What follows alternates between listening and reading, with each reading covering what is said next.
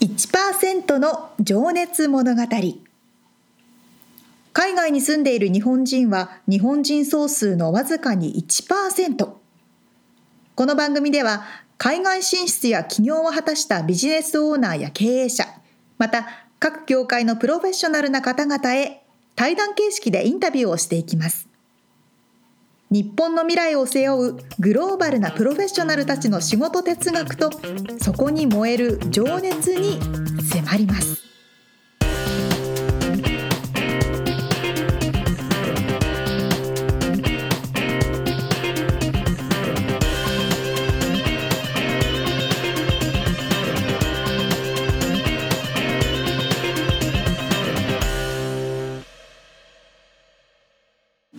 はこんにちは。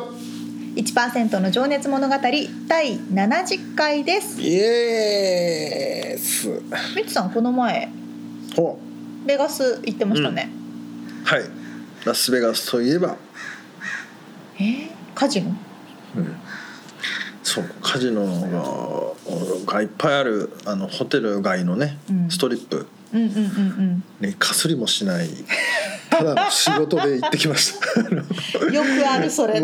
それよくありますよね。遠くの方に見えてるんだけど。いやちょっとぐらい遊べるかなと思ったんだけどね。もう全くかすりもせず。コンベンションとかですか？4泊ぐらいしたんですけどちはないみに、はいはいそうコンベンションです。展示会ですね。会ね？はいはい。のお手伝いで、ええまあ、クライアントさんのお手伝いで、まあ、初日からそのブースの準備からうん。でまあそのカンファレンスやってる時はもうずっとブースで立って、お客さん来たら相手をして、うん。まあ、これがねすごい人気であら。もうひっきりなしに来るんであらあら大盛況。一日中喋ってヘトヘトで。でまた終了したら片付けがあってまあ沙織ちゃんもねたまに行ってるけどね俺は初めてだったのよそのブースに立つということは。あすごい経験をされたわけですね。そうそうめっちゃ疲れた。めっちゃ疲れますよね。本当にああいうお仕事をずっとされてる方尊敬しますよね。まあちょっと初めてだったっていうのもあるかもしれないけどまあでも大変ですね。ねえ足が棒になるぐらいね10時間ぐらい立ちっぱなしで、うん。でそうホテルとコンベンションセンターの往復で で最後の日もこのまま空港行って帰ってきたっていう。そうそうそうそうそう。なんかねよくあるんですよね。なんかねそんなラスベガスの思い出でした。さあということで、はい。本編の方に入っていきましょうか。はい、えー今日はですね中島聖さんアートディレクターの中島さんが東京生まれなんですけども、ええ。お父様が画家でいらっしゃって、はいうん、でその、えー中でねどういうふうに育ってきてうん。アメリカに来て、うん。まあ、あとねその父親に対するこの憧れだったりとかちょっとその辺の なかなかねまた深い話なんでね心して皆さんお聞きくださいませ。わ。かりました。ではでは早速聞いていただきましょう。はい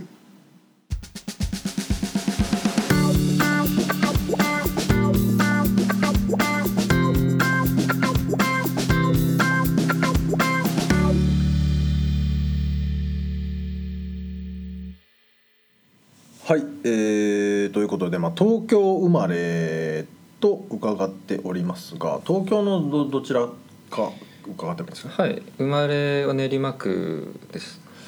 なるほど。練馬区と聞いても僕がよく分かってない、あの昔僕が生まれた頃は畑とかいっぱいありましたね。あそうなんですか、はい。結構、うん、田舎。の方なんですか、うんはい。はで、えーそこでどんなふうに幼少期っていうのはもうちっちゃい頃は絵描くの好きだった感じなんですかね？うんそうですね。もう物心ついてから、うん。えーまあ絵っていうかね粘土ですよね。粘粘土とか、まあ、レゴとかうん。なんかそういうので作る。まあそのそんなにおもちゃをいっぱいもらえなかったのでうん買ってもらえなかった。買ってもらえなかったので、そのひたすらその自分で欲しいおもちゃを粘土で作ると自分で作ってしまえばうん。自由に遊べる。粘土は買ってもらえたそう。粘土だけを買ってもらえたんです。あー。油粘土なんですけど。油粘土ってあのなんだネズミ色のあのそうそうそうそうはい。とりあえずこねてうん。くっつけてみたいな、うん、まあその油なんで乾かないんですよね、はいはいはい。その固定しないんで、うん。で飽きたらそれをまた壊してまた次のものを作る違うものを作って。おお無限に遊べる。無限に遊べる。これはもう意図してそういうのを与えたのかどうかわかんないんですけどまあそれが一番の友達でであとはその虫？虫がやっぱ好きで、うん。でまあその虫がいっぱいいる学校に行きたいって言ってそのちょっと離れたところの学校に行ってまして。え虫がいる学校ってどういうことですか？虫がいるぐらい森の中にある学校があるんですよ。ああじゃあその行き帰りの道とかうんに虫がいたりとか、もう学校に行けば、はい。学校の木の根元を掘ればクワガタがいたりとか、はいはいはいそうですね。自由学園っていううーん。うん学校でそこでそうですね。だからそういう幼少期で、まあ、あとはぼーっとしてた。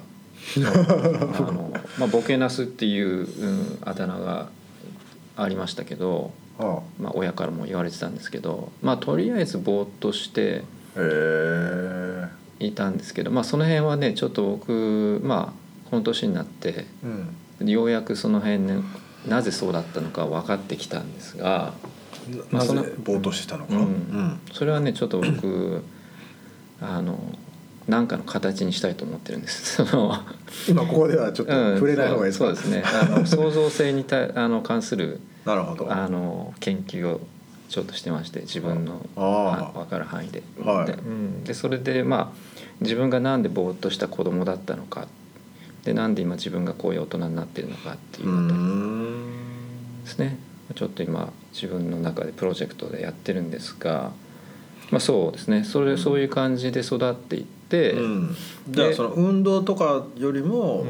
何か虫を捕まえて、えー見たりとか。う、ん。うん、そうですね。幼少期はそんな感じでしたね。うん。うん。でまあえーっとだんだんこう青年期というか、うん。うん成長していくにあたって、まあ、うん。スポーツもするようになり、うん。いろいろあの活発にはなってくるんですけどもうーんとまあその絵絵に関してははいえーっと隠してたというか自分で目をそらしてた部分があって好きなんで描いたりするんだけどうん。でまあアニメーションアニメとか漫画とか 好きなんだけども、うん。どっかでそれは、えーそれをやってしまったらベタすぎるっていうのがあったんですよね。ベタすぎる、うん、でまあちょあの父親がまあちょっとそういう関係の仕事をしてたりとか。画家でいらっしゃるってことですよ、うんでずっとちょっとそれは自分の中ではなるほど。本気でそこは言っちゃいけないっていう、うはあ。んまあだから人から見られるとはああまあ君、まあ、そういう、ううんん、あの家族構成だからやって当然だよねって言われるのが嫌だった。なるほど。なかなかそれってちょっと子供ながらにしなかなかなんて言うんだろうな。ふこう葛藤というか苦しんだ部分もあったんですか？それは。そうですね。まあもうでも本当に素直にこう素直書き書きたいけど書いちゃえじゃなくて、うん。ちょっとなんか意地張ってるというか、うん、そう。そうね。意地張ってるんですよ。あのすそこはやっぱ素直じゃなかったところがあって、やっぱりそうんんうん。そうそうだよねって言われちゃうのが嫌だった。なるほどね、まあその例えば芸能人の子供が芸能界に入ったらまあ親の七光だよねうん。みたいに言われるようなのとちょっと似てるうん部分があったんですかね、そう。うん。そうですかね。うん。それはでも自覚してらっしゃったんですか自分で？いやしてなかったんですよ。ああじゃあ無意識的に、うん。してなくて、うんうんうん。でちょうどだからその頃まあその思春期になる頃にまあその高中学高校で進むと、はい。まあ、将来を考えるじゃないですか。うんでその将来を考える時にその自分が経験してないののにそれをやろうと思うっていうのはどういうことかっていう疑問がずっとあったんですね。それをうん。自分、まあその要は例えばテレビ見たり新聞読んで、うん。こうこうである、うんうん、こういう職業がいいとか、はいはいはい。これがた正しいとかっていうようなことを公務員は安定してるとかうん、そうそうそうそう。そういうことに関して一切自分はそれ分からないと思ったんですよね。うんやってもないのに。うん。だからその体験圧倒的に僕自分は体験し体験してることが少なすぎると思ったんですね。うんでそのすげえなそんなことを考える高校生もすごいけど。いやそうですかね。そのもう本当にね純粋にそれはなんかそうその疑問がずっと自分の中にあって。はい。でなんでかっていうと僕はその優等生じゃないんですよ。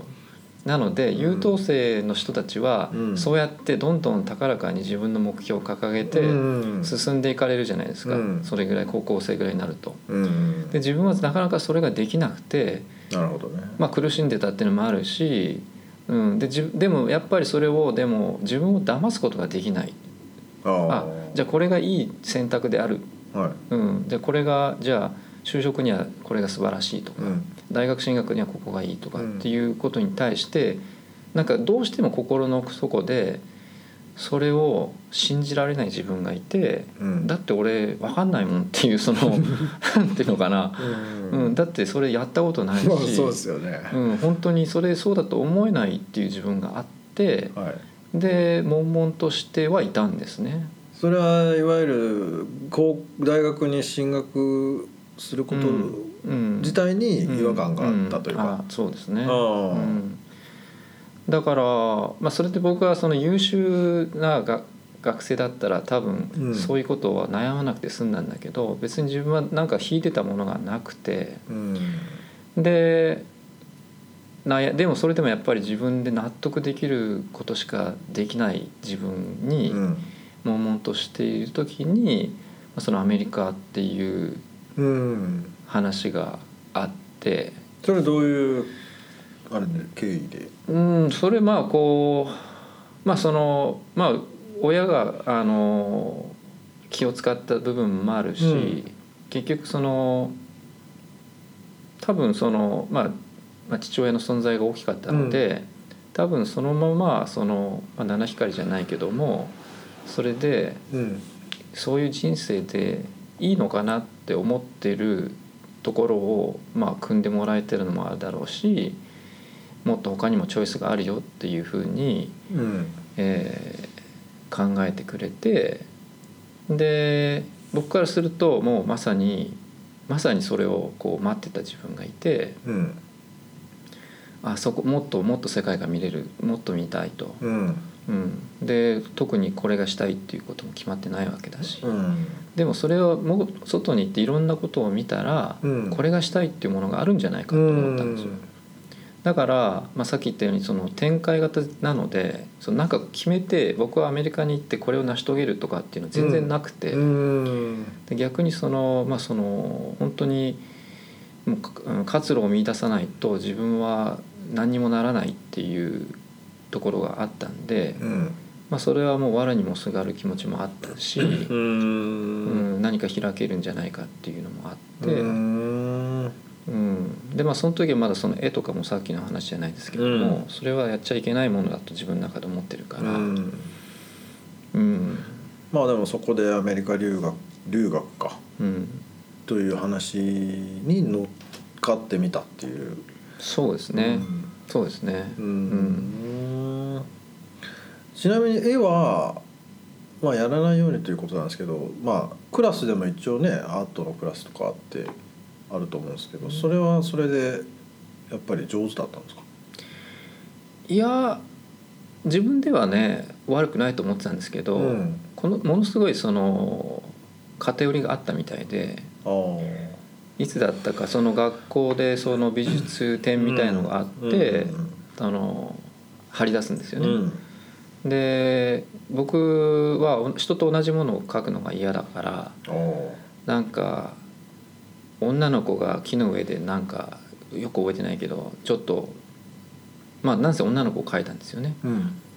で自分の中ではすごいそれがすごい綺麗なイメージだと思ってたんだけどもやっぱりその油絵とかでそういうものは題材として合わないと。うんでやっぱり、うん。まあ、王道の、ね、ものがあるわけですよね。その山並みであったりとか、川だった景色とか、確かね確か2日目にその外された覚えがあるんですよね。絵を。変えられたというか。うん。ああ入賞したものが貼り出されうん、いやみんなのみんなの貼ってたんですけど僕のはなんか外された覚えがもうちょさすがにもうね何十年前なんですけど ただそういうのがあってその同じみんなと同じように書かなきゃいけないっうん。ていうのは感じてましたねだからそれに違和感を？うん違和感。でそれと関係ない例えばその休み時間に黒板に、うん。その友達とか先生の似顔絵を描くとかはもうガンガンしてましたあし、それは上手にじゃ多分多分上手だったと思いあますね。うん。はあ。なるほどね。そうかそうか。まずそそこからでじゃあアメリカにじゃあ行かれて。そうですね。それでそれはでもだから高校卒業してうん、そうですね。卒業してすぐまあその当然その大学には急には入れないのでその高校3年生もう一回やり直すっていう形であの、まあ、それも一応試験があったんで、うん。その試験を受けに行って、うんでまあその喋れないいきなり喋れない英語でですね、面接を受けてまあいろいろやって記憶には全く残ってないんですけど、うん。なぜか通ってでそこの高校に編入するっていう形になって行きましたまあその当然その英語は全く喋れないんで、はい。18歳ですけども、はい。あの学校に行ってもどこに行っていいか分かんないとかあ最初うん、寮なんですね。寮に行くけども、まあ、まず最初トイレの位置が分かんないとか あの食事がいつどこで出るのか分かんないとか。そそれを聞くことすらできないみたいな。そうですよ。ただただ部屋でこううずくまってまあ荷物も届いてない。で自分のジャンパー1枚で1週間過ごすとか。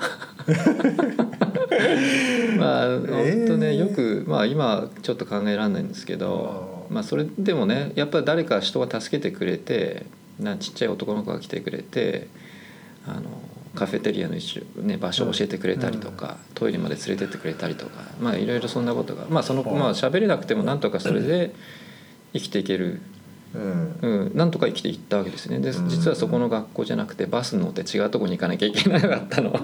後でうんうん。あそしたらなんで1週間も来なかったんだとかね。だからそういう。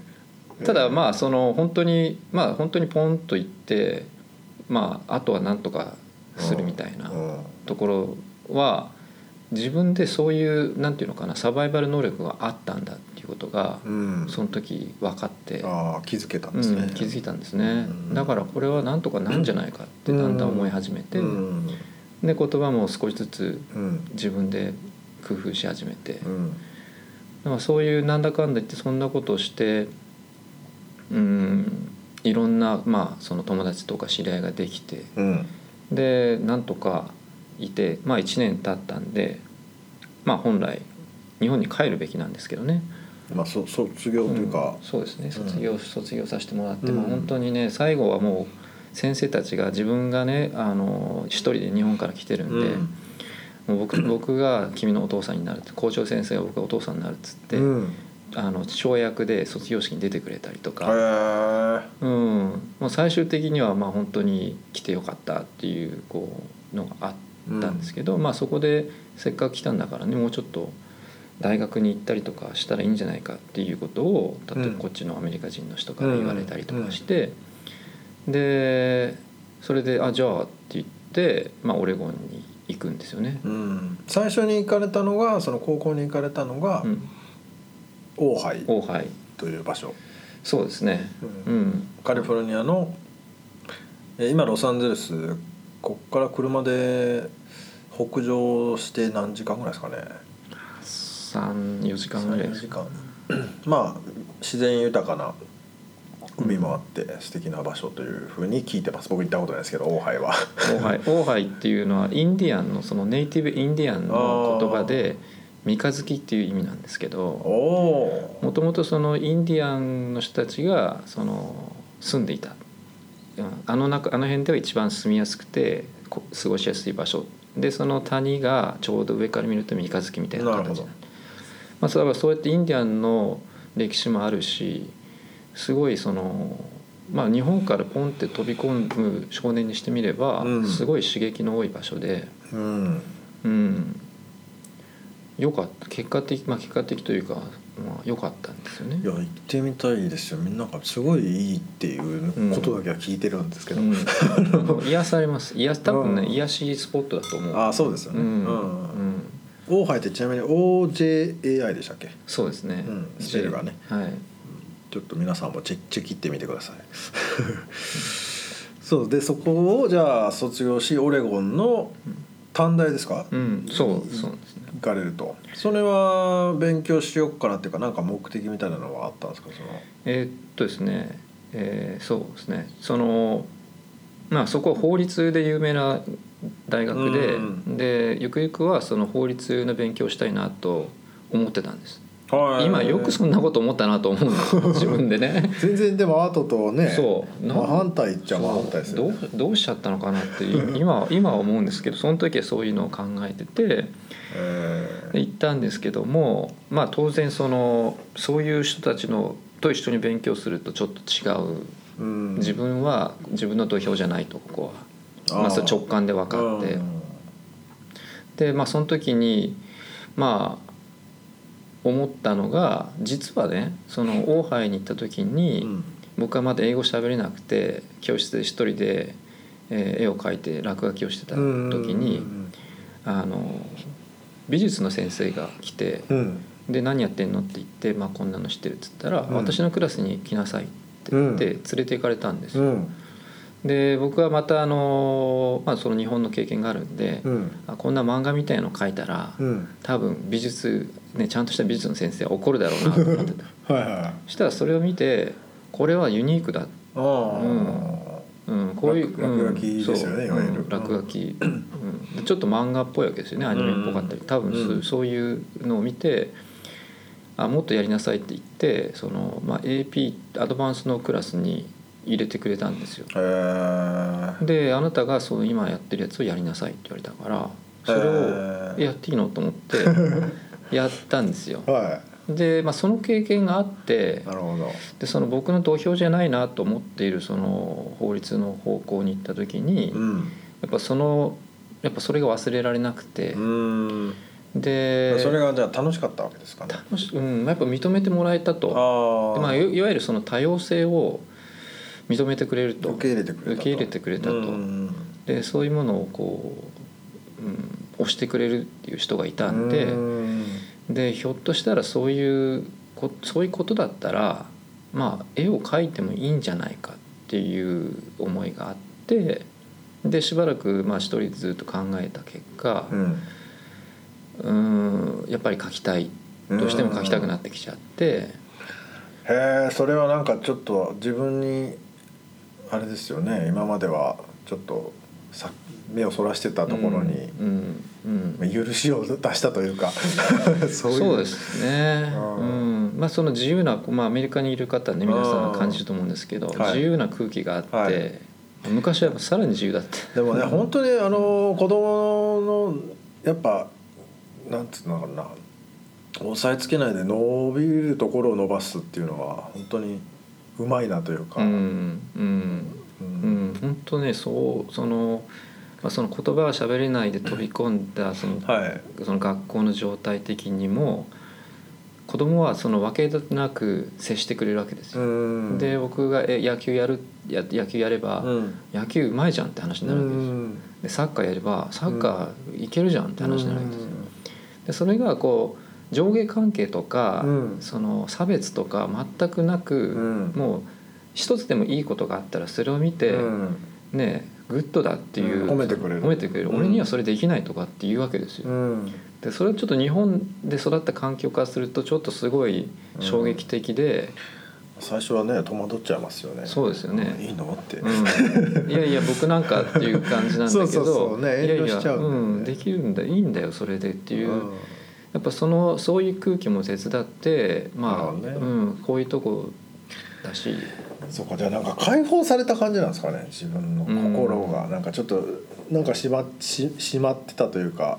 うん。そうですね。まあそうね。その解放にあたってはね結構その何ヶ月もその家から出ないって決めてうん。一人で家に閉じこも出ないって決めて。あその土俵がここじゃないって言って、絵を描くかどうかをそ考えるときにですか？そうですね。それは本当にに自分もそのここ多分人生の分かれ道だから ここは真剣に真剣に考えるぞと、うん、ここは資料しなきゃダメだぞと思ってうん多分遊んだりしてたらダメだからはいはいはい。で閉じこもったりとかねしてした結果もう紛れもなく心の底から書きたいと思ったんですねその時は。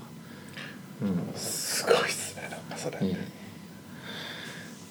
それでも二十歳ぐらいか。そうですね。ちょうん。ちょうど二十歳ですねその時。うんん。そうですね。まあでもそんなに急にしたいって言っても別にその僕はその計画派ではないんで、うん。じゃあどうしようって感じになるんですよね。まあ今今までねがっつり学んできたわけでもない、うん、そう。まあまあす好きは好きだったけど、うんってことですよね、なのでそりあえずどうすべってなりますね、うん、そう。もういろいろまああのまあいろいろその人にも相談したりしてね、はいはい。とりあえずその狙いをつけた美術学校がロスにある、あー。あったのであとりあえずその全部絵をもう持ってリュックサックに詰め込んでで油粘土を探して油粘土を作ってあの頃の油の油結構ね探すの大変だったね へえでもうその全部車に詰め込んでロスに来たっていうのは多分そこそこからが今今へのつながりがねそれ短大は一応卒業されて。そこはもうそこでやめやました。すか、うん。すごい決断ですねそれ、うん。やめまして。で引き払ってじゃあ、うん。レ LA に。LA にはあ。降りてきましたね、それで学校に？うん、学校にまあれですか？あまあそうですね。ちょっと入れてくれって言って。作品見せて。なるほどね。とりあえず見てくれって見てもらって入れてくれって言って。はい。あまあ当然ダメだと。まあ試験受けろみたいな 話ですか？そうですね。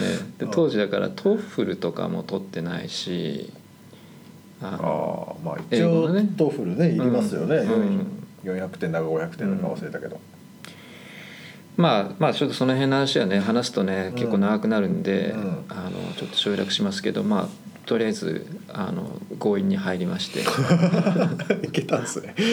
まあその後それもアメリカっぽいけど、うん、条件がいろいろとつ条件付きだったんで、はい。すごい苦労したんですけどその後、うん。その後2年ぐらい本当に普通の生徒と同じその課題量になるまでは、うん、あほ他の人より頑張んなきゃいけない。他の人より相当やんないとダメな状況で、うん。まあ、それこそ寝ない寝れない状況で。うん、ただでも自分ではもうその時はもうやりたいことはうん。分かってるので、まあ決め決めてたわけですもんね、うん。ただ別にそこで抜きん出てるわけでもないしすごい優優等生ではないんですよ。うん。うん、なのでとりあえずその自分の中ではもうはっきりしてるから進んでるんだけど、うん。でも別に外から見たら別に優等生ではないと、うん。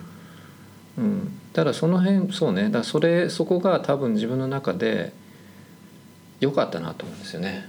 ああ、というのは、今今までこれをこういこうやって続けてられるのは、っうん。ていうのはそのすごいね優秀な人いっぱいいるんですよ。はいでもう天才みたいな人もいるし、うん。こんなのすごすぎるっていう人もいっぱいいるんだけどでもこうやってそう、ね、そこから20年以上経ってうん。見渡した時にそれをまあ続けてる人っていうのはすごい少ないんですよ。うーん。うん、だから多分あの時の学生の中で自分は凡人なんだろうと。自分は、うん、よっぽど努力しないとうんやっていけないだろうっていうのがああなるほど。あの時そうあの時それが良かったんだなと思うんですよね。ううん。んまあ古典具にならずに済んだというかうん。まあでもそれは本当にねおっしゃってることよくわかります。なんか僕もギターを練習いまだになんかギターをポロポロやるんですけどいまだにっていうかまあ前はバンドをやっててそれを諦めてるっていうのもあるんですけどそれってやっぱ下手くそだから続くんだなってまああの別に中島さんが下手くそって言ってるわけじゃないですけど。これいつまでやってもどんだけやっても上手くならないんでうん。やるしかないですよね。本当ね。でモチベーションがなくならないんですよね。うんうん。だから逆言うと本当に好きじゃないと、うん。そそういうあの人より秀でてないものを続けるっていうモチベーションがないわけですよ、なくなっちゃうわけですよね、うん。そうだからそれはねでもうん。うん辛い部分もあるというかなんて言うんだろう。うん。うん。当然ね。でまあそのまあそういう感じだから、うん。そのよく考えてたのは結局その生きていかなきゃいけないわけじゃないですか、はい、だから自分で飯を食っていかなきゃいけない、うん。でその僕の場合そのあそんなに自分はスーパースターじゃないんじゃないかっていうのを感じながらも、うん。でも何としてでも絵で飯を食いたいっていうのがあったんですよね。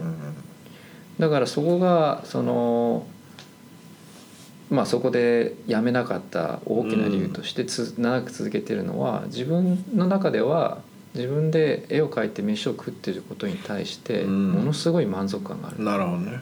まあ、幸福感とういうか、んでそれはやっぱりその子供の時からずっと抑えてきた思いだとかうん。まあでも実はすごい憧れてたもうの、ん。でずっと父親に対する憧れがあったうん。でそういうそういう、まあ、その純粋な動機。このなんだろうこう成功してお金持ちになってとか有名人になってとかっていうその後からついたのではなくて、うん子供の時にただ単純にもうそのそこでそれを見てしまったから、うん。もうその、ね、目の前にそういうかっこいい人がいたから。うん。だからもうそれをもうそれは自分がそれにそれを追うことに対して純粋なこう幸福感があるわけですうよ。ん。で多分それがなかったらだってねそんなにその安定する職業ではないわけじゃない。まあですかそうですね。でこれ間違いなく自分の子供には勧められないわけですよ。うん。それだくねまあその苦労って言い方はよくないけども結局だからそのまあ危うい安定しないっていうか、んそうですね。だから平坦な道ではないわけうんそうだね。うん。でそういうのを考えるとうんその時そっか。うん。まあだから損得とかなしでもう憧れられたですもんね子供の頃はそそうういうものにね。そういうことですよね、うん。これやったら儲かんじゃねえかとかっていう動機じゃないですもんね。そうなんですよ。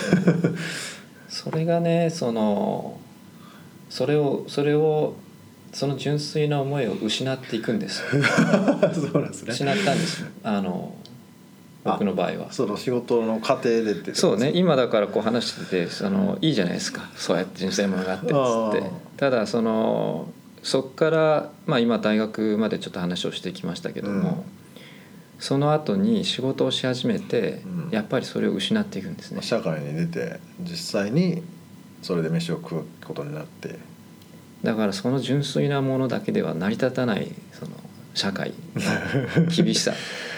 深いとこに行きそうだな。ちょっとちょっと行きたくないところですよね。ちょっとそこはねでも本当にそれを、聞きたいとこうですんよ、いうん、あの振り返るとうあのそうやって冷静に話せるけどもんうん。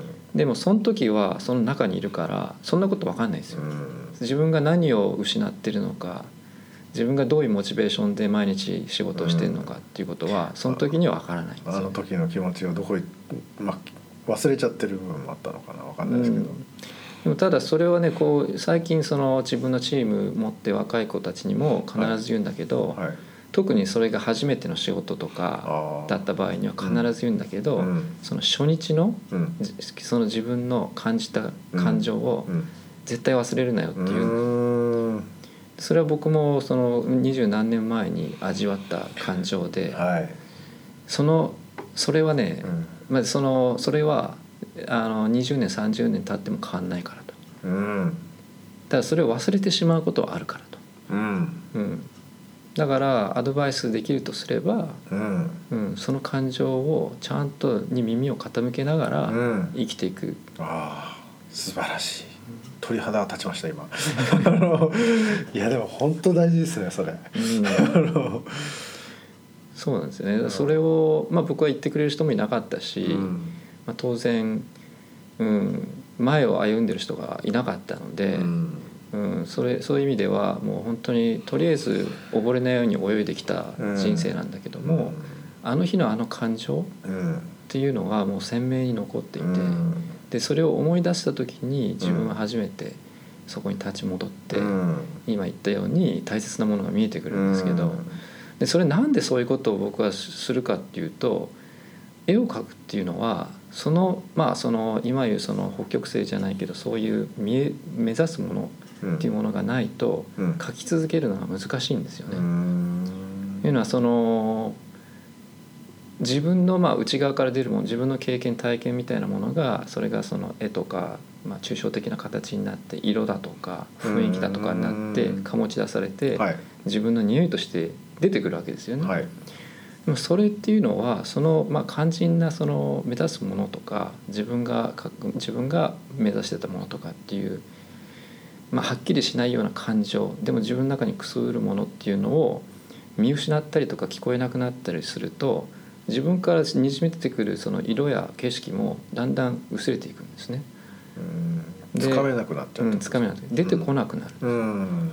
でそれを出てこなくなるとどうするかっていうとそれを技術でカバーしようとするうんだから絵はどんどんどんどん上手くなる。んですうん。テクニックの方は、うん。うん。でもそれは自分の絵ではないわけですよね。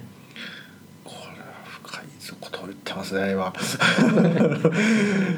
でもすごくわかるな、ん。はふあの腹に落ちますね、だからまあ自分のねそういう反省というかそのアーティストとしてきてる人生はやっぱそこのせめぎ合いがずっとうん。あったわけですね。うん。だ当然周りを見るとそんなこと全く考えてない人はほとんどなんですよ。うん。でじ実際その仕事をしていく上でそこはそこまで影響しないっていういう状況でもあるし、まあ分かる人は分かるけど分かんない人の方が多いってことですよね。そのテクニックでカバーし,、しておけば、うん。でそれをねそれでじゃあまあまあ、この映画と所詮これぐらいの予算だし、うん。これぐらいの規模の公開だし、うん。とかっていうふうに思えない自分がいたのが、まあ、助かったんですね僕の場合、うん。それを多分思えてしまったらそれはもう多分そこまでだったと思うんですけど、うん。やっぱどんなに小さな仕事でもそれは絶対自分では譲れないものがあって、うんやれてこれたと。で絶対そのまあそれね最初に自分で思ったんだけど学生の頃ってどうしてもその業界に入りたいから何でもするじゃないですか。はいで、まあ、ただでもいいしもうすごい安くてもいいからちょっと験ちょっとやらせてくれ大事だと、うんでそれは自分の中で間違ってるなっていうのは思ってたんですよね。それうんをそれをやったら多分自分も自分の中で大切なものがなくなると思ってうん。必ずちゃんとそういうことはせずにうん。もしくはそういうことを言う人の仕事はせずに、なるほど、うん、ちゃんとそれに価値を見出してくれて、うん。これだけの対価があって、っうん。ていういうそれはねそれもちょっと若い人に僕は言いますけれども、まあ、それは関係ない人関係ないよってやってる人いっぱいいたんだけども、うん。やっぱり今見渡すとやっぱりねやっぱりそうそんなに続いてないし、うんだから、うん、その失っちゃいけないものっていうのをちゃんとアーティストは分かってないと自分の中で。でこれはモチベーションであったりパッションであったり、うん。うんまあ、今回の、ね、情熱であったりっていうことなんだけども、それがないと、まあ、書くことすら難しいっていう。うん。うん。ちょっとね深すぎる話に入ってきたんでねちょっと一旦ここで 切らしてもらって次に行きます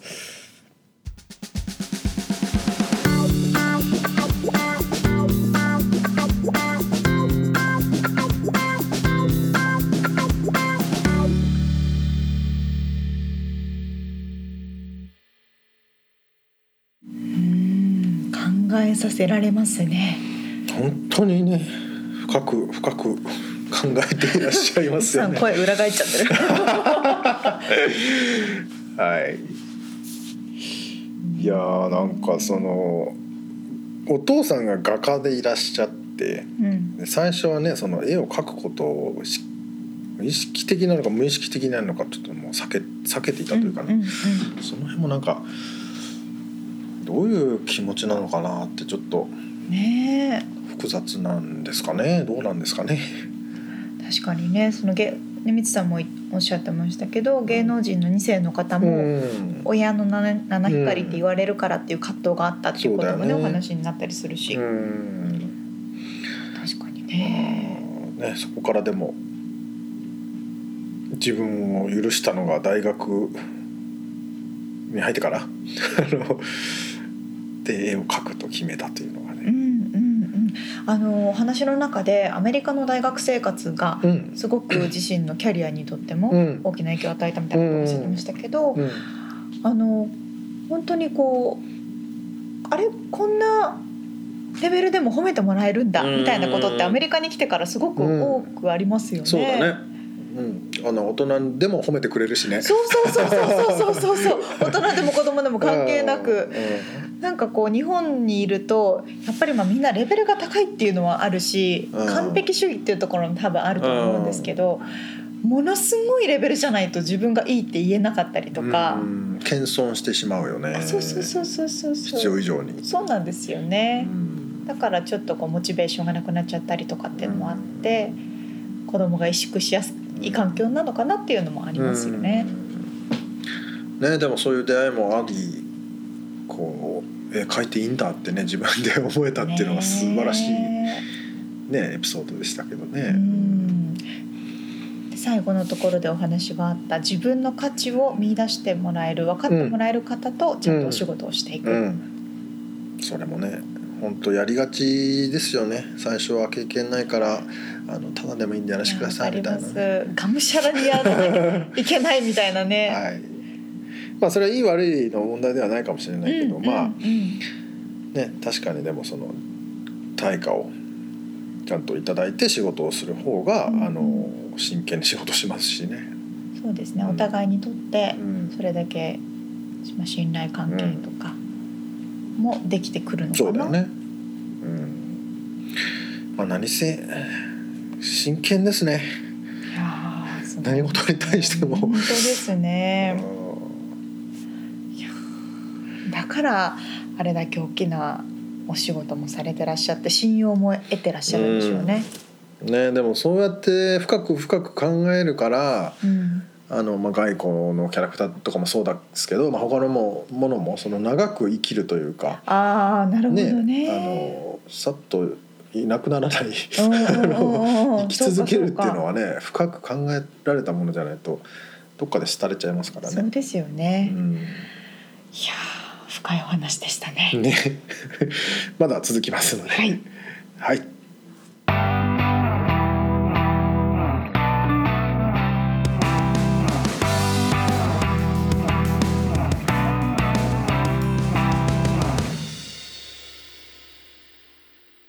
リアルアメリカ情報。Absolutely excellent. Oh, thank you.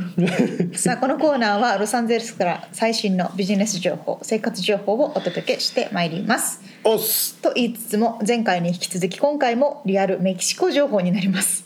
近いからね。あそうそうそうそう、前回は陸路でアメリカからメキシコに行ってちょっと旅行をしましたっていうようなお話をしました。はい、ティワナとロザリと、そうですね、うん、はい、あの国境の町。うん、国境の隣の町。うん、に3日間滞在しましてで3連休で行ったんですよ。うん、その帰りの話です。はい、メキシコから今度はアメリカに再入国する。うん、車で再入国をする話です。はい、すごかったっす。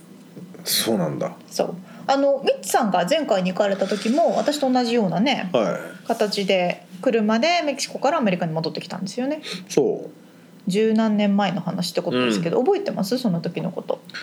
まあ、とりあえずねテキーラとかね 変なものをいっぱい買ってたからあのこのまま入れるんかなーみたいな まあ大丈夫っしょみたいな。ちょっとドキドキしながら入って、入ってきたのは覚えてる。で入れたのは覚えてる、特に止められもせず。うん、あすんなりだけど周り見るともっと怪しいやついっぱい お前車に人が10人ぐらい乗ってないみたいな。よねみたいなトランクとかにも3人いるよねみたいな。めちゃくちゃ車高低くないみたいな。人とかいたから。多分全然大丈夫だった。そんな記憶が残ってるわけですね、まあこの10年経って十何年前と今の国境は特に話が相当違っていて、そそうそうそう特に最近はその南米中南米からの移民がアメリカに押し寄せてるということで、はい。国境警備もすごい すごく厳しくなってるんでよ。そうですすね。うんうんであの薬とか、まあまあ、麻薬とか他の例えばピストルとかねそういうものも、入ってきちゃうから、そうした物の管理とか、うん。入ってくるものの管理にしてもすごく厳しくなってるよって話は聞いてたんですよ。はい。で通常よくあの彼の家族とかうん。あの行ったり来たりしてるんですけどね、うん。まあ慣れてるわけだよね。そうそうそうそう、ん。大体平均でうーん長い時で2時間ぐらい並ぶよって聞いてたんですよ。そうなんだ普通にそのしょっちゅう行き来してる人って、うん。特別なパスを持ってるんですけど、うん。通勤パスみたいな。それでもまあ大体2時間長かったら2時間ぐらいだよって言われてたので、まあじゃああの空港に入ってイミグレの並ぶのとそうそうそうそう。同じような感じなのかな？そうですね、うん。それを車で並んでるようなもはいはいはいのですね、まあだから特に3連休の最後だしはい私そういう特別なうん。うんあのファストパスみたいなの持ってないから、うん。うん。まあ結構かかるよねとは思ってたんですよ。うん。で最終日3連休の。さあそろそろ並ぼうか。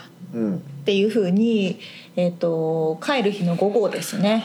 午後2時ぐらいかな。2時くらいか3時ぐらいか。うん。に思ってあのいろいろ話してたんですけど、うん。いやいやあのメキシコからアメリカに入国する時ってまずそもそも3つレーンがあるんだよみたいなうん。話になって、うん。え3つレーンがあるの？ってよく調べてみたらセントリーレーンとレディーレーンとレギュラーレーンっていう3つがあるんですよ。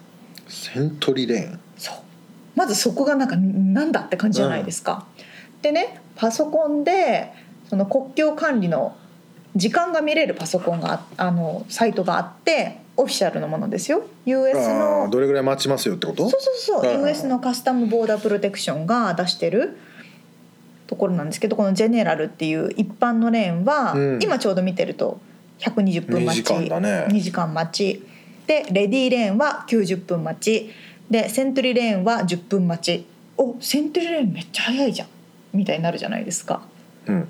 まあ、よくよく調べてみ見ましたと。はい。セントリーレーンっていうのはあの例えばなんでしょうね。あれかく国の重役とか。そう重役とか、うん。あの国のお仕事してる人とか。っていうのがゲットできるパスで、なるほどね。まあ一般の人はゲットできませんと。うんだからこういう人たちはもうさっさっさと行き来できますと。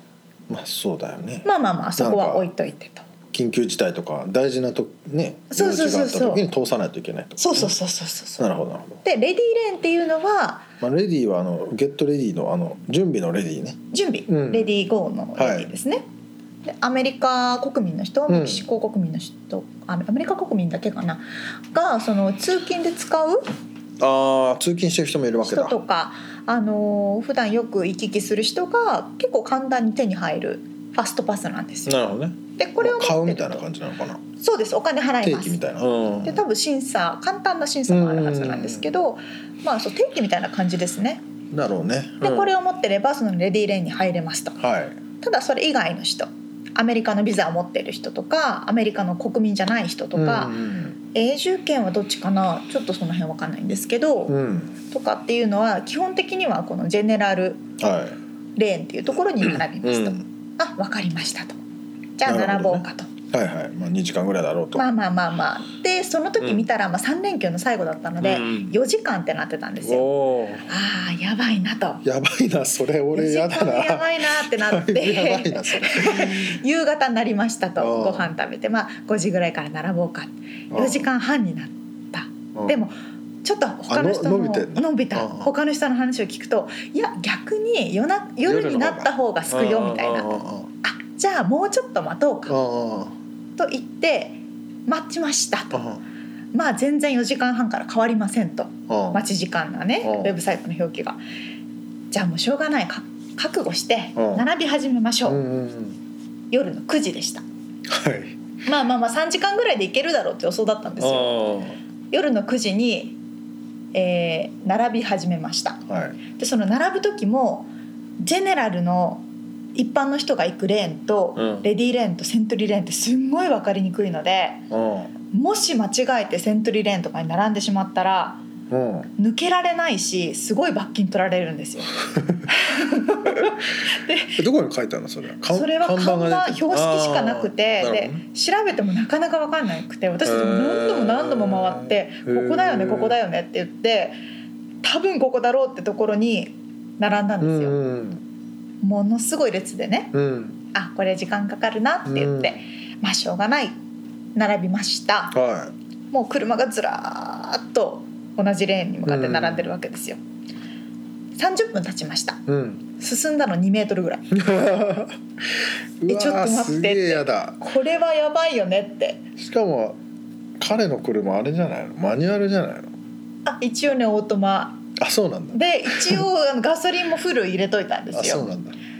でまあそれでも辛いね。辛いねって言って並び始めました。とととととで問題がうん。トイレ。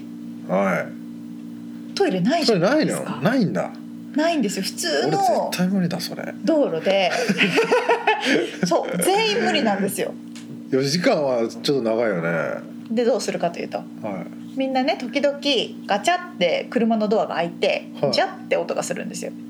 はあはあはあみんなペットボトルなどを車内に持ち込みそこでトイレをしそれを開けて捨てるという現象が起こるわけうですよ。わでもそれはしょうがないと。心さないといけないということでーはいは2時間待ちました。いはい。3時間待ちました。は本当になんて言うんですかね。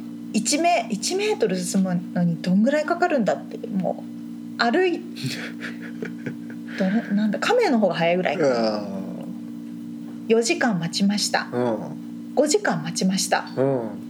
6時間待ちました。もう朝が来るぞみたいな。結局通ったの8時間後でした。え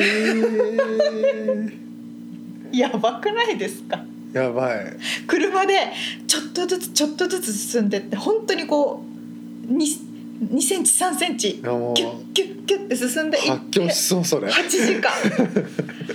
発狂しそうでしょ、ねでもみんな疲れるからちょこちょここう外にねうん。もう歩いても危なくないぐらいの遅さなのでうんみんな外に出て運動したりとかするんですけどでもちょっと進んで間が空くと後ろからピーってされるの。ので必ず誰か乗っていってちょっとずつ進まなきゃいけなくて。ええ私たちはまだ2人だったから交代で寝れたからよかったんですよ。あただ1人だったら。あやばいね本当それでね一応トイレはうん。なくはないんです。国境に近くなると。あそう。国境に近づくと町の隣になるのであ街中まで歩いて行ってトイレをして 戻ってくるってことは不可能ではないしうん結構それを仲介してる人もいっぱいいるんですよ。なんかあれじゃね？あの簡易トイレを売れるんじゃないの？そこで。あ多分売れると思う。もしかしたらあるかもしれない横に。とか腹減るじゃんああのご飯はいっぱい売ってるんですよ。あそこら辺で？そ道の端で？並んでる横であーよくあるやついろんな人が売りに来るかあらあ食べ物とか飲み物とかは困らないんですけどなるほどね。トイレだけ困っちゃうトイレもそのメキシコ人だったらいいけど日本人がうん。のこのこついていったらそのまま誘拐される可能性があるんですよ。ん。なのでできないと。うん。だからやっぱりトイレをねそうだまあね簡易トイレを持っていくみたいなレベルで8時間を乗り越えて。マジなんとか国境を越えたという。それはすごいわ。超過酷そでれは嫌だ。絶対に嫌だ。それ以外の道はなかったんですえでもな夜中みんなでもそういう感じだったのかね？夜の方が空いてんじゃね？みたいな感じ多分それもありますよね。あと3連休の最後っていうのもあるしあと今の現状？まあ国厳しいから境が厳ねしいっていう現状もあってでもチェックはすごい簡単。ドライブスルーみたいな感じで入っていってパスポートを見せてって言われて見せて「ああ Oh ジャパニーズ」みたいになって、うん。ちょっと顔見せられて「ゴーゴー」みたいな。陽気なんだ。よきそこ。もよくだったんですけどね。はあしんどそれ。はね壮絶。それでまた出てから2時間運転あそうそうそうそう。出てからもう死にそうになりながら2時間運転してロサンゼルスまで来てそのまま仕事に行くみたいな。壮絶だねそれその情報でも知らないとやばいね。これねやばいと思います。安易に考えてたらもうやばいです。え俺でもさいメキシコ行こうかみたいな話も最近あったけどそれちょっと本当に行きたくねえな。多分ね普通のじ日とか平日のお昼とかだったら多分そんなに待たないと思いますよ。いやーそれはもう俺トイレ近いしね。そこの同じ場所にいるのがもう耐えられないな4人ぐらいで行って交代番号とかだったらそこで別にパーティーっつかさなんか酒飲んでだべってるわけにもいかないわけでしょ。酒は飲め車の運転だからさ。それもやばいよね。そうそうそうそうそう。そう何すんだろう。映画映画を見つつでも運転しなきゃいけないからうんちょっとずつ進んででも超眠くなるみたいな。電池なくなるよねでもだって。そうそうそうそう。ガスやばいよねみたいあなもうガスなくなる人どうすんの？まあ、とと止まったらあれか。多分無理に来てくれるあと思うけどそれそこで商売できるないろいろ。そんなようなまあ。リアルななるほど。現ボーダー、まあ、大事ですね。情報割とねそう LA にで旅行で来る人がねメキシコに遊びにちょろっと行こうやっつって行く人もいるんだけあそどうなんだなかなかこれ気をつけた方がいいねこれ。これね行きはいいですけど、うん。車で行くのは帰りは飛行機とかの方がいいかも、まあそうね。うん、まあか車どうすんだって話だけそうそうそうそうそう。確かに。ど飛行機で飛行って飛行機で帰る。でもそれが一番いいかな、うん。ということでリアルアメリカリアルメキシコ情報でした。はい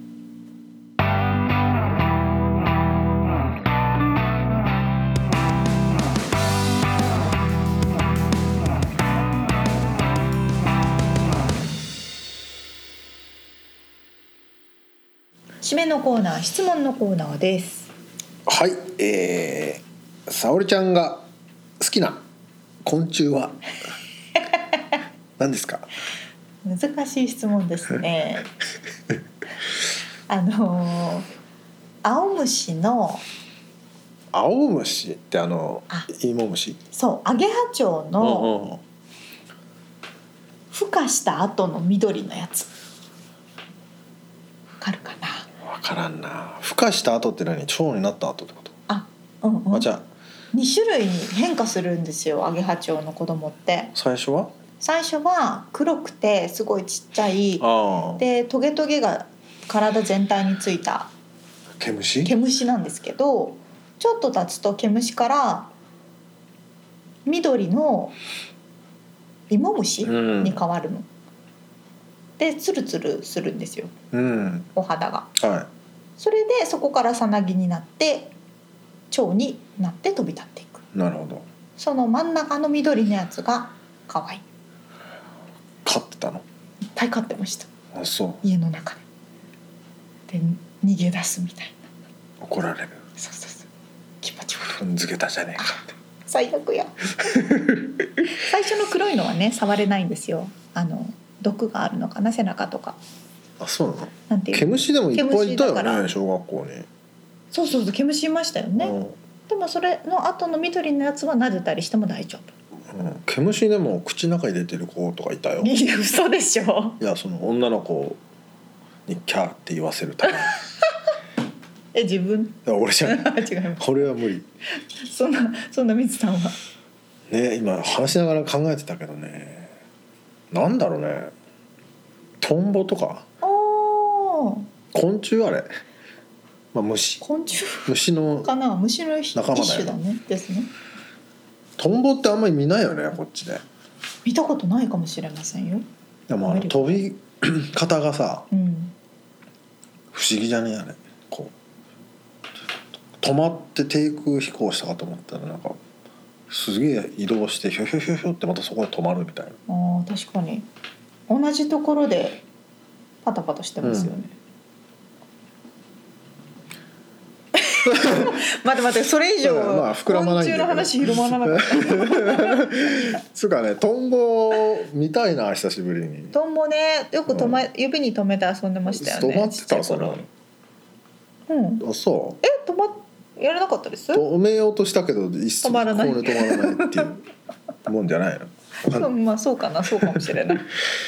はい、はい。そんなもんで、はい、そんなもんですね、はい、ということで今回お届けしたインフォメーションまたはリアルアメリカ情報の内容はブログに掲載しております。はい。podcast.086.com podcast.086.com または1%の情熱物語で検索してみてください。はいそうだ。あとコメントとレビューを皆さん書いてくれると非常に嬉しいです。お待ちしております。はい、さあ次回ははい、次回はですね71回になりますけどもえ長嶋聖さんがまあ仕事のね前回まであの生い立ちから仕事の話までだったんですけども前回というか今回ね、ええうん。でち次が、えーその仕事をちょっとふ掘り下げてね、えーどういうこう気持ちで仕事してるのかっていうところをうん掘り下げております。はい、ということで次回もお楽しみに。はい、また来週。じゃあねバイバイ